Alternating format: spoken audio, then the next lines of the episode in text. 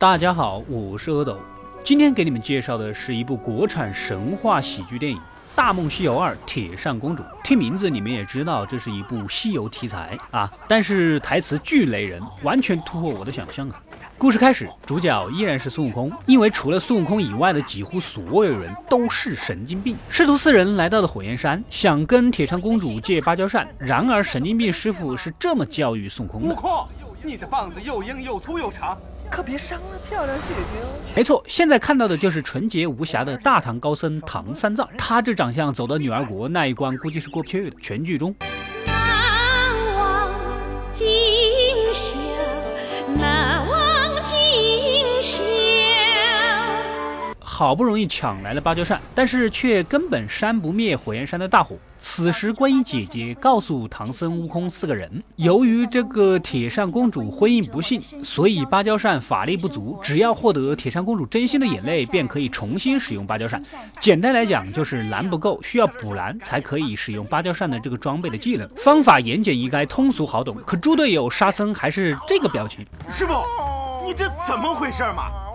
我都懵逼了，我都懵逼了。你们明白这是个什么队伍了吧？观音姐姐施展法术，便将孙悟空送到了五百年前，让孙悟空去取铁扇公主真心的眼泪。观音姐姐，你神经病呐！牛魔王是孙悟空的兄弟，铁扇公主是孙悟空的嫂子啊，嫂子啊！没办法，不完成任务，孙悟空是回不去的。幸好不费什么功夫，便碰到了铁扇公主。原来这个铁扇公主啊，跟牛魔王刚刚分手。铁扇公主的妹妹铁锤啊，这名字编剧取的也是粗犷。同是萌妹子，怎么差距就这么大呢？铁锤妹子告诉悟空，只要能帮助铁扇公主抢回丢失的芭蕉扇，也许可以打动她呢。追女孩子就是要不断的满足她，说的无比有道理啊。另一边，牛魔王将手上的芭蕉扇送给了新欢小狐狸精。悟空陪着铁扇公主来要扇子，言语中啊，这牛魔王分手也是很决绝的，两个人不欢而散。心情低落的铁扇公主也决定忘掉过去，重新开始。而此时此刻的悟空，毫无疑问，在他最脆弱的时刻，好好的安慰安慰她。呵呵。接着，在朝夕相处的过程中，铁扇公主渐渐地走出了失恋的阴影，对孙悟空也产生了一丝丝的好感。所以，悟空决定帮铁扇公主要回芭蕉扇。可惜，悟空他根本就不记得自己是谁，这牛魔王也还不认识他。就在牛魔王要弄死悟空的紧急关头，铁锤妹妹的男朋友白发帝及时出手相救，将铁血硬汉牛魔王吓得牛角都直了。这是把牛魔王吓得生活不能自理呀，吓得怀疑人生呐。为了教孙悟空更加了解女人，白发帝带悟空来到了方圆百里赫赫有名的红灯区。果然，不仅挂的都是红灯，在暧昧的灯光下，好多些个做鸡的小妖精，有什么翠云山的山鸡啊、刘兰山的石鸡啊、蛇峰谷的野鸡啊之类的，把我雷的不行呐！看来花样蛮多的，说明妖精也是有需求的。就在他们要做不可描述的羞羞的事情的时候，出现了这么一拨人。我们是动物保护协会执法队的，小子，你因涉黄被逮捕了。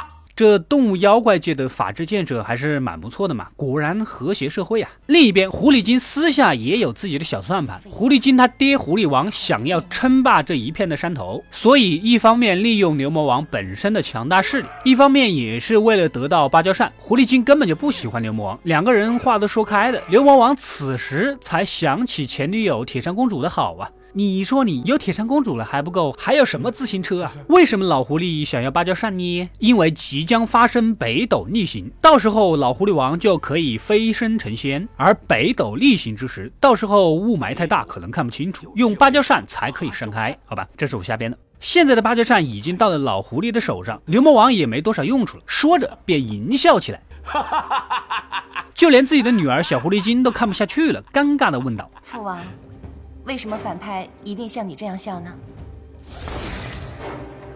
因为只有这样子笑，才够嚣张。看到老狐狸王纯洁的笑容，那一刻我仿佛回到了初恋的校园。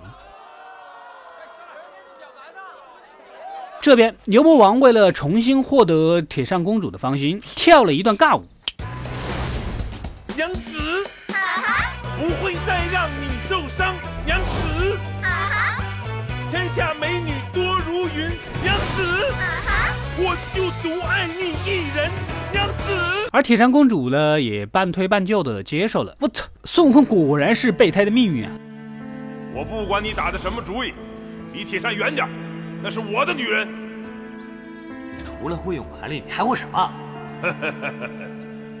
我有钱，有人，有势力，我能让她幸福，你能吗？伤心的孙悟空决定将山崖间铁扇公主一直想要得到的那朵尼玛花摘给她啊！这不是我瞎编的啊，电影里面真的叫尼玛花。而这朵花，悟空并不知道，他同时也封存了孙悟空的记忆。成亲的当天，白发帝女扮男装，将孙悟空摘下的尼玛花送给了铁扇公主。悟空自己却独自去找老狐狸。肉体凡胎的孙悟空肯定是打不过狐狸王的，被六神装的狐狸王暴揍。铁扇公主是看到了尼玛花，深受感动，跑过来找悟空，结果两人双双被打得残血。此时，在这种与自己嫂子患难见真情的情况下，铁扇公主终于流下了真心的眼泪。殊不知，这样就解锁了尼玛花封存的孙悟空的记忆。悟空变身也瞬间六神装满级，跟升级后的狐狸王缠斗起来。几招之后便打败了狐狸王，但同时恢复了记忆的他，也明白了自己的使命，他还要继续陪那个不靠谱的唐三藏取经。虽然明知道取经之路是一场无比蛋疼的闹剧，但是孙悟空毕竟觉悟高，熟读大唐特色社会主义核心价值观，经过菩萨姐姐的思想教育和感化，重新回到了五百年后，决绝的与铁扇公主告别，便安安心心的陪着唐僧去西天取经了。好了，故事到这里就结束了。这部电影的台词你们也看到了，巨雷人，情节也是够恶搞。这里只是列举了一小部分，感兴趣的话可以自己搜来看看。